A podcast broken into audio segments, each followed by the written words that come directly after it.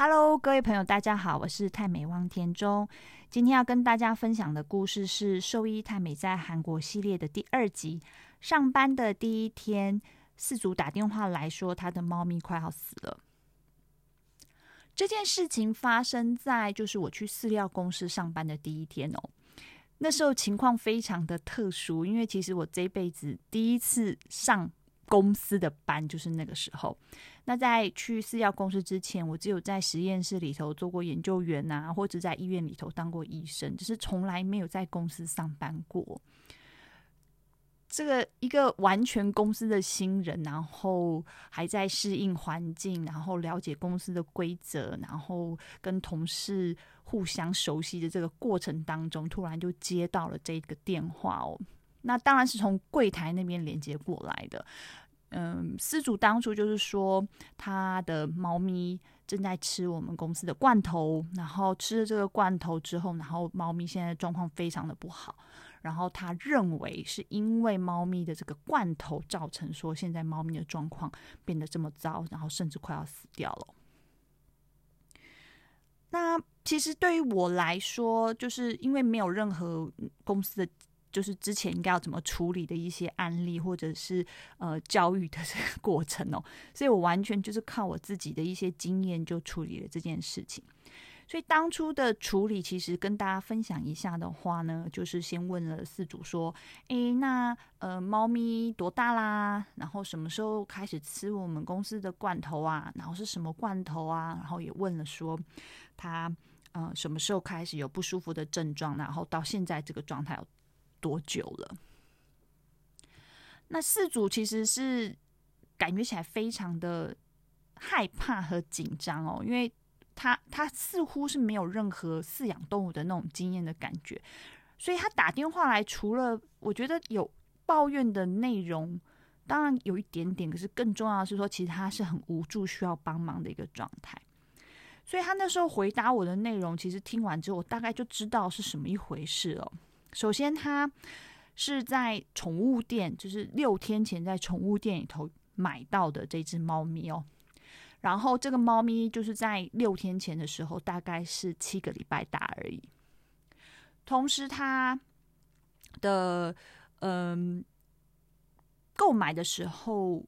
宠物店的老板其实是就已经推荐他，就是那时候公司的罐头，然后是幼猫吃的罐头，然后告诉他说只要吃这个就可以了。所以他其实在带猫咪回家的时候，就带着罐头一起回家了。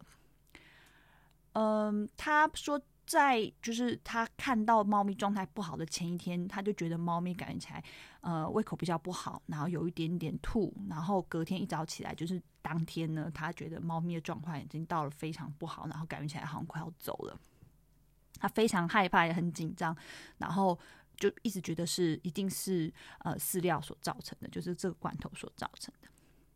然后听过到这些他的解释之后，其实我又多问了一些问题，可是他并不知道答案哦。第一个问题是我问他说，他知不知道猫咪是什么时候离乳的？完全离乳，完全就是开始吃正常罐头的。他说他不清楚。那第二件事情，我问他说，嗯，你知道他打过第一支预防针了吗？他说他也不清楚哦。所以那时候听完他这些解释之后，其实我就呃赶快。建议他带猫咪去医院，然后赶快进行治疗，然后再跟呃宠物店进行沟通哦。因为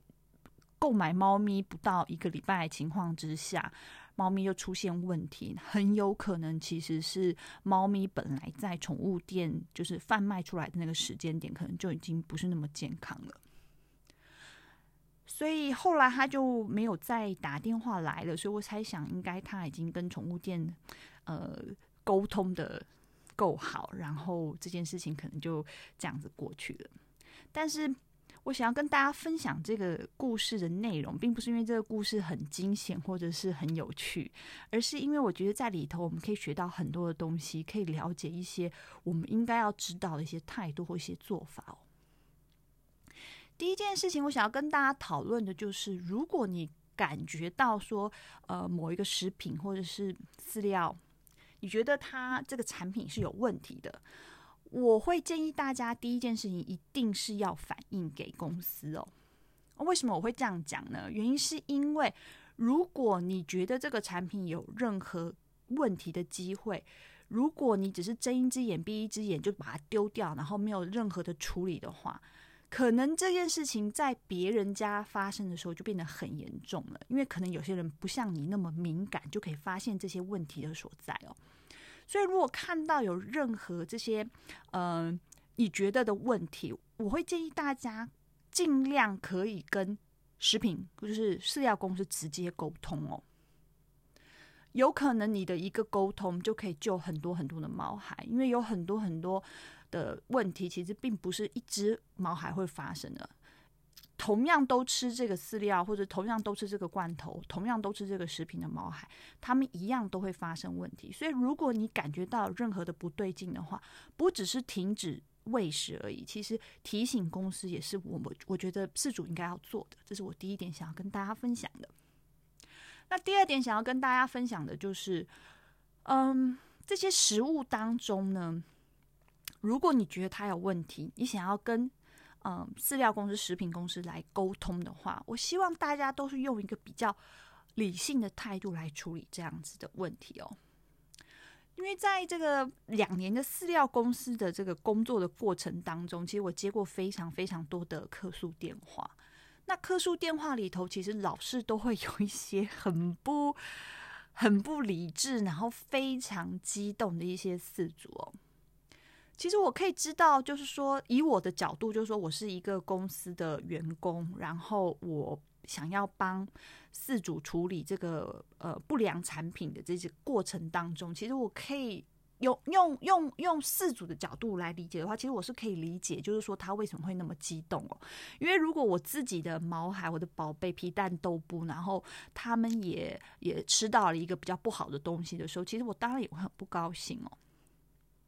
但是呢。呃，如果你是用一个很激动的态度在处理这件事情，然后打电话给公司，或者是跟公司的人联络，那接到这个问题的人呢，其实通常他并不是公司哦，他并不是核心的公司，他只是一个公司的呃表面上的一个窗口，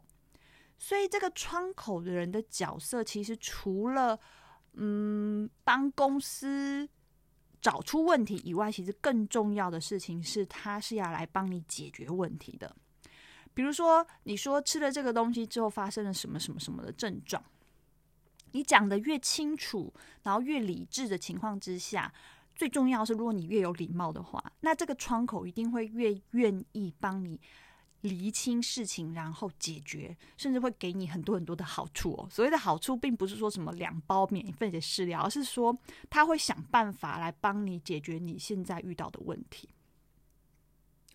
所以我就说，如果说大家在就是呃找到呃食品公司的一些问题，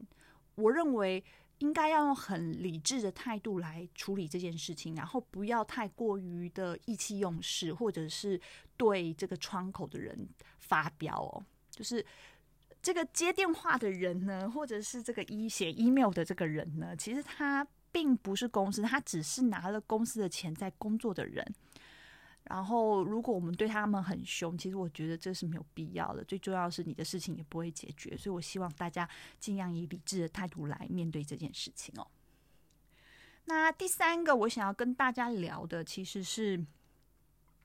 什么时候可以领养毛孩？那我可以看到，就是说很多人其实，在领养毛孩的时候，他们忽略掉一件事情，就是毛孩是有生命的。就它可以是，你可以觉得说，嗯，比如说电视很棒，汽车很棒，然后或者是电脑很棒，化妆品很棒，然后我们就冲动的把它买下来，然后你可以买了，然后看三天，然后觉得嗯也不怎么样，然后就把它丢到一边，然后就不用了，其实没有关系的，嗯，就是浪费资源而已嘛，对不对？还要浪费钱。但是毛孩不一样哦，有生命的东西都不一样。有生命的东西是一旦你把它带回家，我们就有责任要负责它一辈子哦，一直到它离开为止。就毛孩是家人不离不弃，对不对？那如果说我们想要购买一个宠物，你你称它为宠物也好，称它为家人也好，你你想要有一个新的生命在你身边陪伴，不管是买的也好，领养的也好，或是捡来的也好，在这个过程当中，其实我们很需要多思考一些，这个责任有多大，然后我们应该要做多少的努力。我们常常会忽略，就是说看到就是哦，好可爱哦，然后我们就忘记了，其实有很多的责任在后面的。那可以看到那个四组，其实我觉得我非常的嗯难过。其实我觉得他并没有准备好就把猫咪带回家了，然后所以他其实你问他很多基本的概念，他完全不知道。他感觉起来就是在宠物店看到一只非常可爱的猫咪，然后年纪很小，然后他就很想要把它带回家，然后就带回家了。在这个过程当中，其实。不一定是，就是说，可能毛还在买回来之前，可能就已经有问题了。可是，我觉得更大的问题有可能是，就是这个礼拜四组对待的方式。比如说，嗯，他觉得他猫咪很可爱，然后天天叫 A 朋友来、B 朋友来、C 朋友来看他的猫咪，但是他的猫咪其实那时候其实状态并不是那么坚强的。所以，就是说，我们在领养一个动物的。如果可以的话，在领养一个动物之前，我们要多做功课。然后领养之后，我觉得也是应该要长期一直在努力哦，然后去了解这个动物的特征，然后我们去配合，然后帮助它可以活得更健康，然后活得更久。这是第三点哦。那第四点的话，其实我要讨论的是，嗯，在韩国呢，其实。两个月以下的狗跟猫是不可以贩卖的。那为什么会有这个规则？原因是因为，呃，大部分的狗跟猫，它们离乳的开始的时间大概是四周，然后完全离乳的时间大部分都是八周左右哦。那打预防针的时间呢，跟离乳的时间其实是有关联性的。在毛还很小很小的时候，其实人类也是一样哦。在我们身体还很小的时候，我们的免疫系统其实是没有完整的呃成熟的。在没有完整成熟的这个免疫系统的情况下呢，一定需要母乳的原因，就是因为母乳里面有很多的抗体。那这些抗体呢，会跑到我们的身体里头，帮助我们抵御这些外面来的这个感染的机会哦。所以母乳要吃的够时间，这件事情很重要。就是在我们的免疫力还没有完全发展完全之前，其实必须要吃母乳的。所以等到我们的免疫力开始变好了，开始成长了，到了那个阶段的时候，其实我们才可以打预防针哦。所谓的疫苗，大部分其实都是由就是呃死菌或者是呃减弱的菌种或者是病毒来制作的。那它的功能其实是把把这个减弱的病毒或细菌打到我们的身体上之后，让我们身体去辨识，然后自己产生出自己的抗体。也就是说，下一次如果遇到类似的感染的时候，我们的身体有能力很快的做一个免疫的反应。但是如果太早打打这个预防针的话，它会有一个问题，就是当毛孩的免疫系统并没有完整的呃成熟的情况之下，然后我们就把预防针打进去了。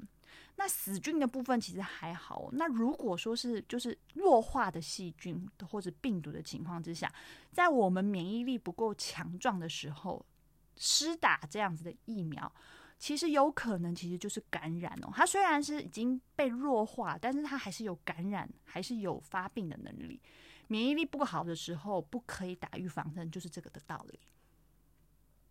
所以就是在韩国是有这个规定，就是两个月以下的这个毛孩，就是狗跟猫是不可以贩售的。最大的原因就是希望，嗯，这个毛孩可以，就是狗狗跟猫猫可以吃足够的母奶，然后正确的离乳时期，然后呢施打。至少一剂的这个预防针之后再进行贩售，所以才会有这样的法规哦。我不知道台湾是什么样的情况，不过韩国是这个样子的。那我们可以看到这一只猫咪的 case，就是其实它是不合法的，它在七个礼拜就进行贩售了。那我们可以猜得到，就是说这是一个很大的问题，原因是因为，呃，尤其是宠物店哦，它大家都知道，就是小 小朋友越小越可爱，毛孩也是越小越可爱。所以在他们就是毛还很小，狗狗、猫猫还很小的时候贩卖的话，价格会是比较漂亮的，而且比较容易卖得出去。所以很多就是不良的这些是就是专门在养毛孩在贩卖的这些宠物店，其实他们就会利用这个点，然后可能会提早让毛孩断乳，然后提早打预防针这件事情。那实际上，刚才已经跟大家聊过，说提早这件事情，其实对于毛孩压力是很大的，然后都有可能制造出就是身体比较差，或者是比较容易死亡的这个机会哦。所以应该要跟大家讨论的，就是说，其实我们应该要想清楚，就是说，小的时候很可爱，然后所以那时候我把它买回家，这件事情其实是不合理的哦，因为。他不会因为小时候很可爱，长大就不可爱。其实他长大还是很可爱，所以不要再急着说这个太早、太太太年幼的时候一定要把它带回家，让它在妈妈的身边有足够的时间，然后正确的离乳的过程，然后再加上正确施打疫苗的这个时机，我觉得这才是呃一个健康的毛孩应该要走的一个过程哦。所以希望大家可以注意这一点。最后呢，想跟大家讨论一下，就是饲料到底可不可能吃死猫、吃死狗哦？其实就像说食物中毒会最后太严重的话，还是会死掉一样的状态。其实真的有食物是可以让动物就是很急性的死掉的。那大部分那样的情况呢，都是有毒性的成分在里头，所以造成这种中毒的状态。比如说，你说吃了很很浓度很高的巧克力啊。或者是有黄曲毒素之类的这种状况，其实有可能就是很急性的这种疾病发生，然后就再见了。那因为现在的就是食品的管理的规则，其实已经比以前严格很多了，所以要发生这样的事情，其实机会并不是很大。但是长时间来看的话，其实。还是有机会的。所谓的有机会，就是如果呃某一种营养素长期的不足或长期的太多，这种不不平衡的这种营养的状态，长期食用的时候，它可能会得到，比如说像癌症啊，或者是什么肾脏病啊，或者是嗯糖尿病啊。那其实这些东西可能都是饮食所造成的哦。可是我们其实直觉并不会这样的觉得。所以，当毛孩发生了疾病的时候，我们当然第一件事情是想说，赶快带去医院，然后看看要怎么治疗。但是反过来，我们应该要回头想一下，说其实我们吃的食物不是我们吃的食物，是说我们给他们吃的食物到底安不安全哦？营养素均不均衡？如果营养素不均衡，长期下来，比如说盐分持续太高啊，或者是磷持续太多啊，或者是蛋白质太多啊，或者是什么淀粉太多啊，其实任何的营养素太多，或者是持续太少，一直不足的时候，其实都会造成疾病哦。那我这边要再强调一件事情，就是健康检查是没有办法看出营养均不均衡的。当我们健康检查看出真的有疾病的时候，通常都已经太晚了，而且你那时候不会觉得是因为饮食所造成的。所以这边跟大家强调，所以我们要怎么知道说我们吃的这个食物是不是安全的，然后是不是可以吃的很久，然后让毛孩吃了不会有生病的状态？其实没办法用单纯的这个健康检查来得知。唯一可以知道的方式就是了解它的营养素，或者是有些饲料公司他们会经过叫做 feeding trial 的这个方式，就是喂食测试的方法。那喂食测试在美国饲料协会 AFCO 的建议呢，其实是呃至少六个月，然后毛孩持续食用只吃一种食物。然后在这个六个月当中，一直吃同一种食物，只是同一种食物的情况之下去看，说这个食物会不会对这个毛孩有不好的影响哦？那当然有人说，哦，才吃六个月哦，那么少。可是不要忘了，就是嗯，虽然只是六个月，可是毛孩的寿命相对起来是比较短的，所以如果大约估计的话，我们说哦，呃，毛孩的一年是人的六年或七年的这样的计算的话，六个月、半年其实就等于是我们吃了可能三年左右同样的食物哦。如果我们吃薯条、汉堡、炸鸡，然后一直吃，每一天都只吃这三种食物，然后呃吃了三年，大家可以思考一下，我们会不会发现有身体不好的问题？我想应该会发现吧。所以就是其实通过这样 feeding test 这种呃饮食测试的方式，其实是一个很安全的方式去了解这个食物可不可以长期的。呃，摄取哦，所以，我我现在就是因为我发现，就是最近的食品啊，最近的宠物食品，其实大家都很在乎说有没有呃，根据美国 AAFCO 这个美国饲料协会的建议量在制作，但是到现在还是很少很少的公司，甚至只是全世界哦，不只是台湾而已，呃，有真正在考虑说在做这个饮食测试的方向。那我希望就是说大家在。选择饲料的时候呢，可以多参考这一部分。那有做过饮食测试的饲料公司，相对起来，我是认为比较可以相信的。我一直认为，饲料公司其实不只是饲料公司，所有的公司其实都是希望把自己的产品做得很好，然后让毛孩很健康，然后呃饲主很高兴。绝对没有一家公司希望做出一个不好的东西哦。然后有很多新开的公司，他们呃会开始做宠物食品的原因，其实都是因为他觉得他们要做出一个更好的产品，所以他们才开新的公司，然后花这么多的努力。那我很佩服这些呃理想远大的朋友，然后他们很努力的希望做出更好的产品给猫孩使用。